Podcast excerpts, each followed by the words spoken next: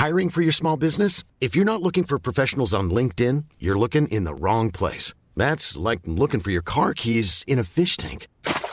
LinkedIn helps you hire professionals you can't find anywhere else, even those who aren't actively searching for a new job but might be open to the perfect role. In a given month, over 70% of LinkedIn users don't even visit other leading job sites. So start looking in the right place. With LinkedIn, you can hire professionals like a professional. Post your free job on linkedin.com slash people today.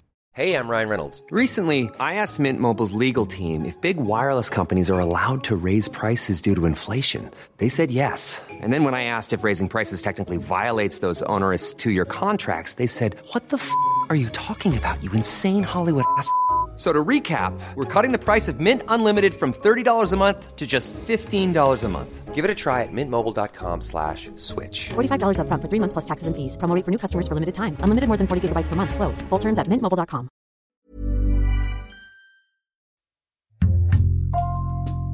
Bonjour, c'est Jules Lavie pour Code Source, le podcast d'actualité du Parisien.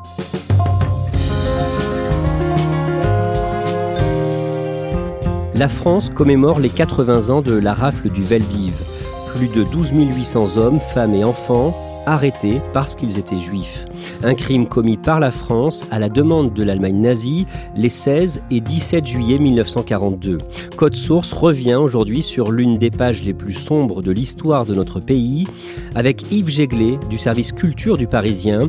Yves Jéglé qui est amené dans ce podcast à évoquer sa propre famille et le Parisien parce que les bureaux du Parisien sont situés précisément là où se trouvait le vélodrome d'hiver.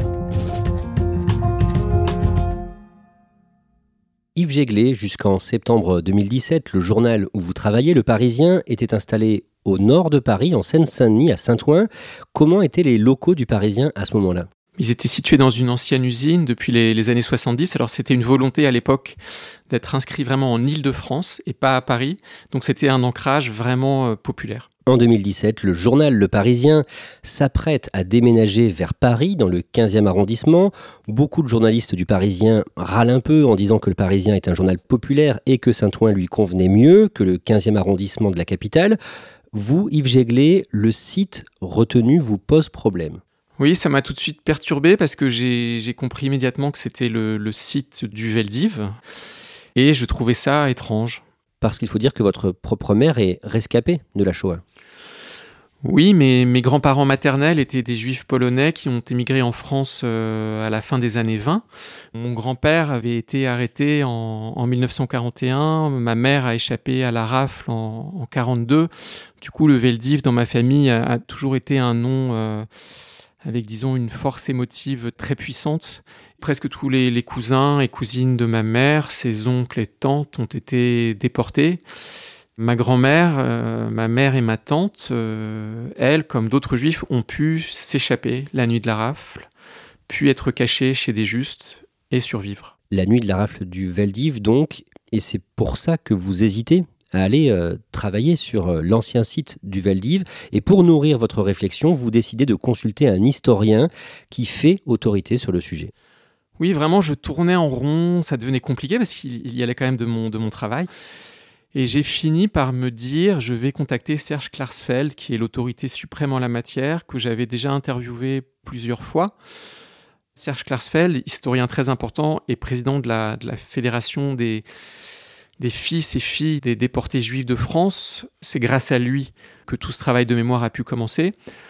Donc je lui ai envoyé un mail, vraiment très simple, en lui disant euh, qu'on s'était rencontrés, mais en lui parlant aussi un petit peu de mon histoire familiale que j'étais perdu, que je ne savais pas si je devais aller ou pas sur ce qui était quand même pour moi un, lieu de mémoire et un lieu de fantôme. Yves Jéglé, vous allez nous résumer aujourd'hui, avant de voir ce que vous a répondu euh, Serge Klarsfeld, vous allez nous résumer ce qu'a été la rafle du Veldiv. Et avant d'aller plus loin, il faut euh, d'abord dire ce qu'est le vélodrome d'hiver, construit en 1909, pas loin de la Seine et de la Tour Eiffel. C'est un lieu festif auquel euh, les Français sont attachés. On fait quoi au Veldiv? C'est l'équivalent d'un palais des sports, c'est immense. À l'époque, il y a beaucoup de vélodromes, il y a beaucoup de courses cyclistes sur piste, beaucoup plus que maintenant. Il y avait aussi des, combats de boxe, très importants, époque de grands boxeurs français. Et il y avait également des meetings politiques. Donc le Veldiv était un endroit très populaire où les Parisiens se rendaient très fréquemment.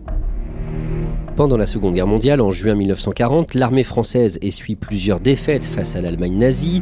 Et le 17 juin, le nouveau chef du gouvernement français, futur chef de l'État français, le maréchal Pétain, annonce qu'il faut cesser le combat. Il engage le pays dans une période de collaboration avec l'occupant.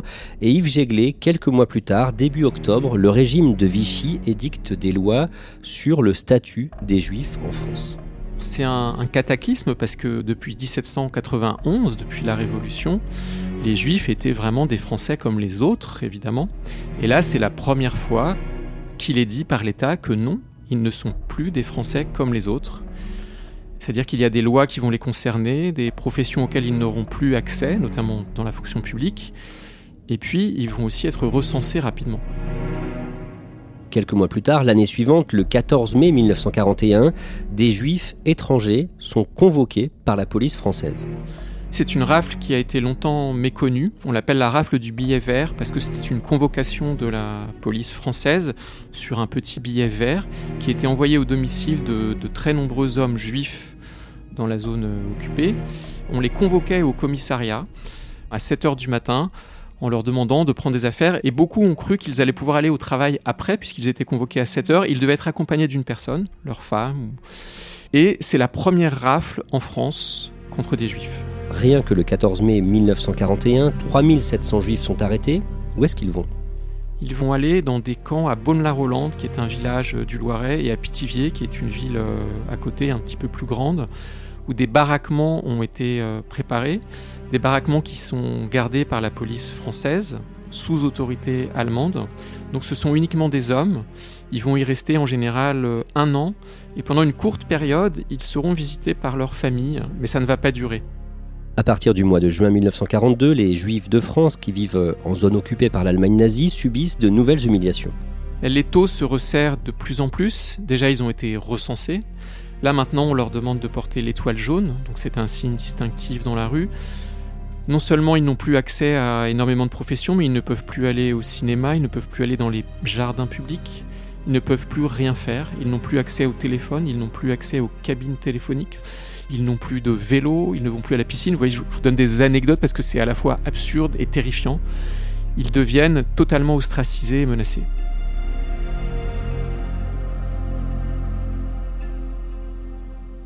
Yves Jéglé, récemment, un historien, Laurent Joly, a publié chez Grasset un nouveau livre sur le sujet, particulièrement bien documenté, un livre intitulé La rafle du Valdiv, Paris, juillet 1942, et Laurent Joly décrit comment, en préparation de cette rafle, des fiches d'arrestation sont établies. Le recensement des Juifs qui avait été effectué en, en 40 et 41 a permis à la police française d'avoir accès à, à un fichier extrêmement complet.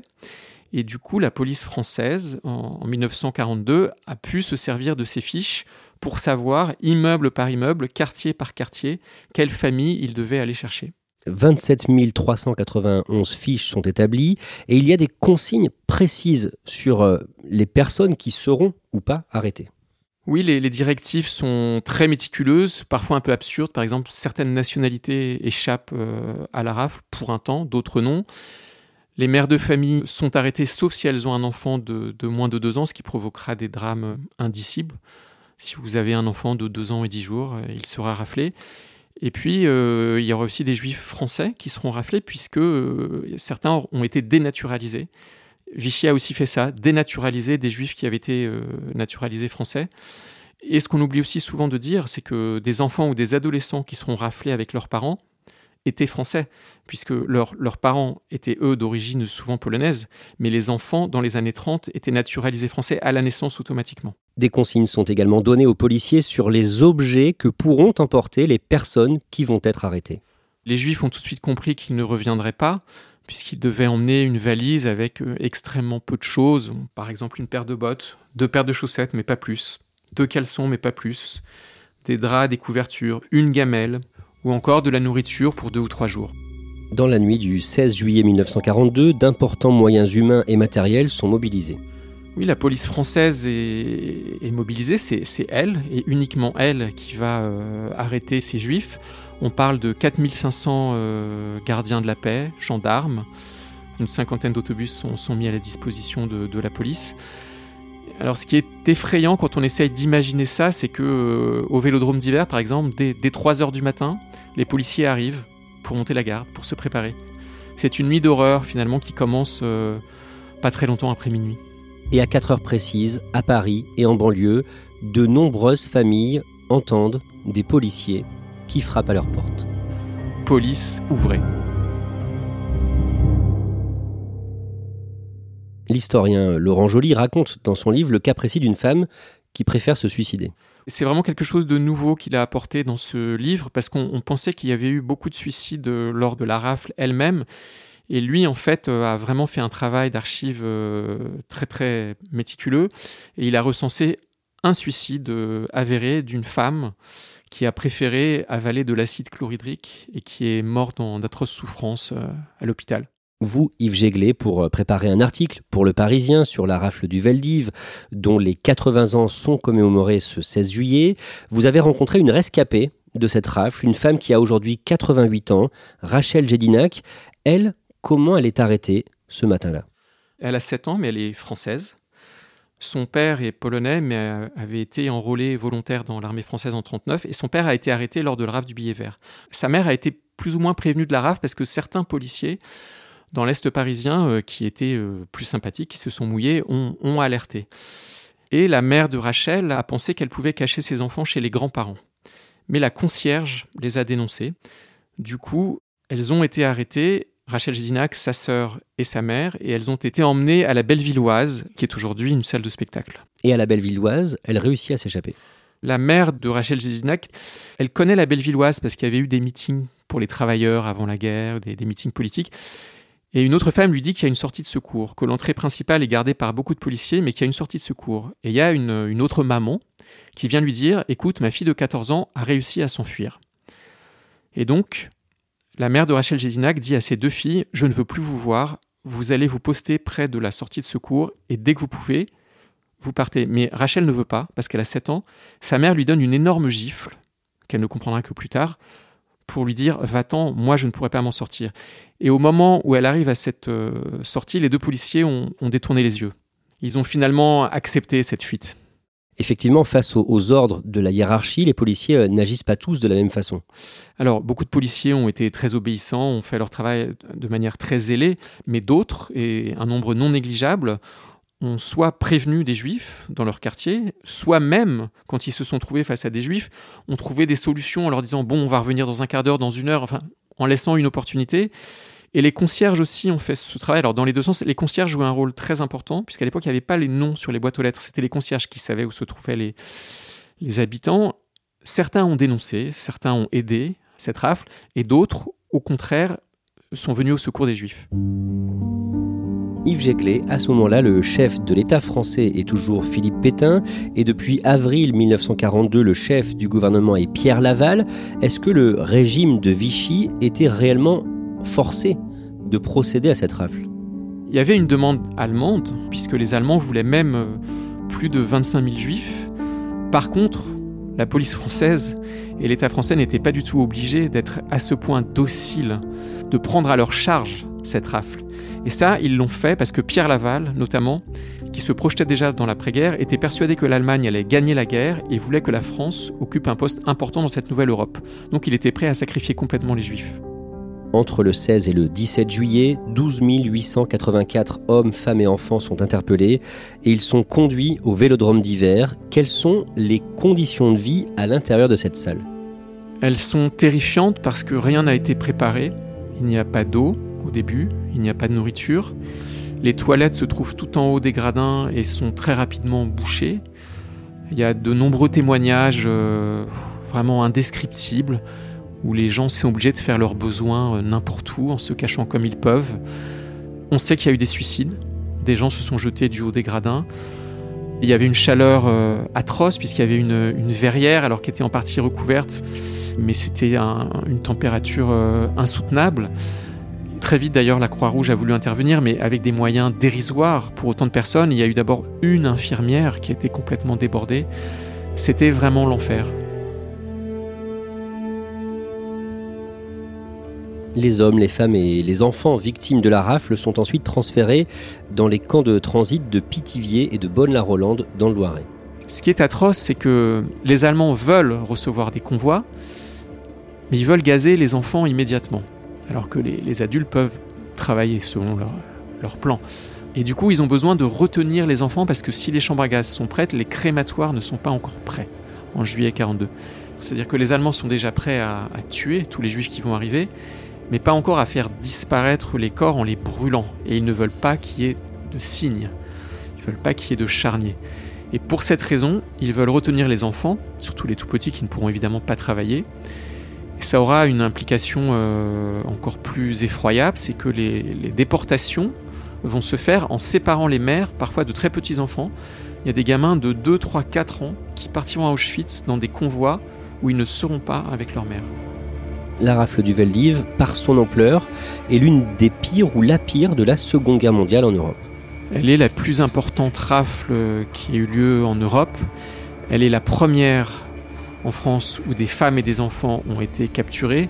Plus de 4000 enfants sont, sont arrêtés, donc à partir de deux ans. C'est donc un tournant. Jusque-là, les juifs peuvent encore penser que les hommes ont été internés et raflés pour aller travailler. Si on rafle les femmes, les tout petits, les vieillards, ils savent qu'on va les exterminer ou ils le sentent. Et sur les plus de 12 800 hommes, femmes et enfants victimes de la rafle du Veldiv, il n'y aura qu'une centaine de rescapés à la fin de la guerre. Yves Jéglé, après la fin de la Seconde Guerre mondiale, pendant des décennies, beaucoup de survivants, et sans doute la majorité, ont eu beaucoup de mal à parler de ça, à témoigner. Pour deux raisons. D'une part, au sortir de la guerre, De Gaulle veut vraiment reconstruire la France, il ne veut pas opposer les Français. Et donc, il ne met pas l'accent sur la collaboration et sur euh, ces douleurs terribles, les délations. Donc, on n'en parle pas des Juifs. Et il y a aussi autre chose, c'est que pour ces familles, ça a été un traumatisme tel que la parole est indicible, parfois ne peut pas être dite. Moi, de ce qu'on m'a souvent raconté, les femmes qui avaient perdu leur mari ont souvent épousé un homme qui lui-même avait perdu sa femme dans les camps. Ces familles, elles ont aussi une vie à mener, et du coup, même quand les enfants posent des questions, les parents ne répondent pas toujours.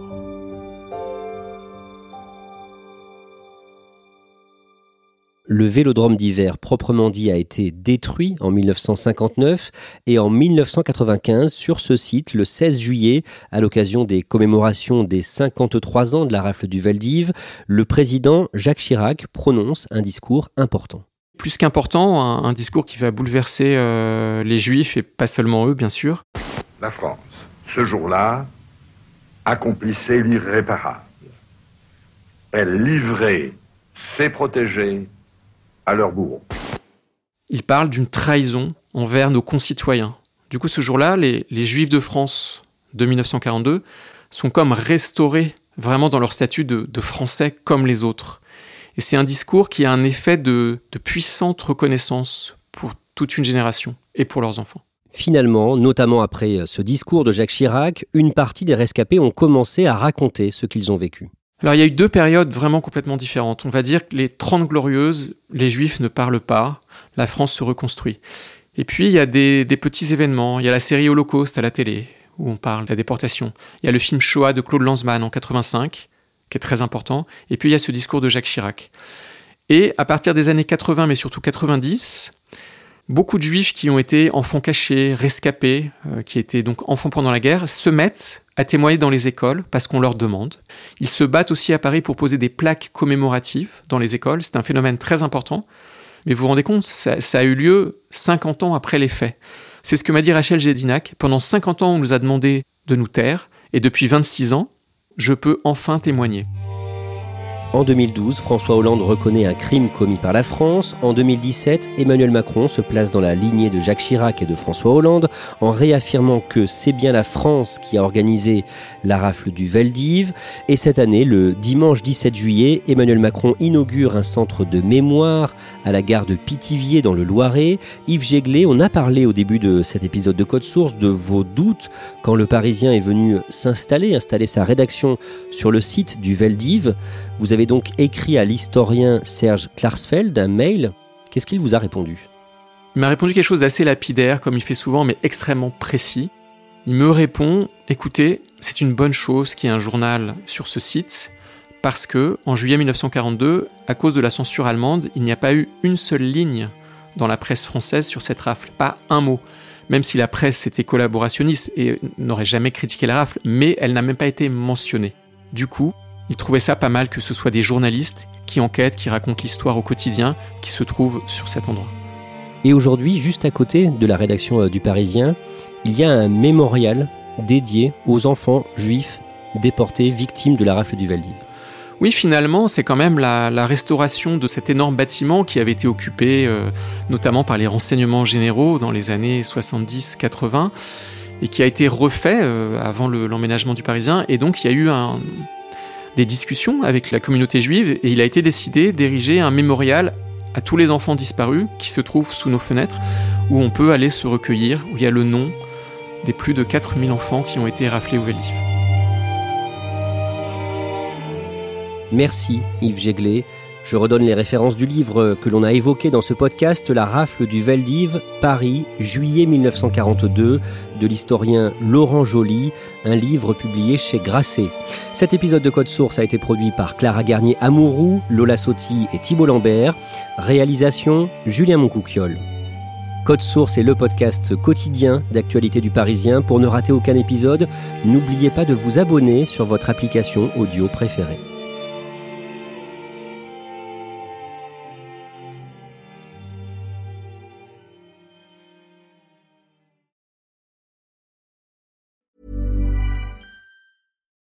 Deserves the best, and there's no better place to shop for Mother's Day than Whole Foods Market. They're your destination for unbeatable savings, from premium gifts to show-stopping flowers and irresistible desserts. Start by saving 33% with Prime on all body care and candles. Then get a 15-stem bunch of tulips for just $9.99 each with Prime. Round out Mom's menu with festive rosé, irresistible berry chantilly cake, and more special treats. Come celebrate Mother's Day at Whole Foods Market. When you make decisions for your company, you look for the no-brainers. If you have a lot of mailing to do, stamps.com is the ultimate no-brainer. Use the stamps.com mobile app to mail everything you need to keep your business running with up to 89% off USPS and UPS. Make the same no-brainer decision as over 1 million other businesses with stamps.com. Use code PROGRAM for a special offer. That's stamps.com, code PROGRAM.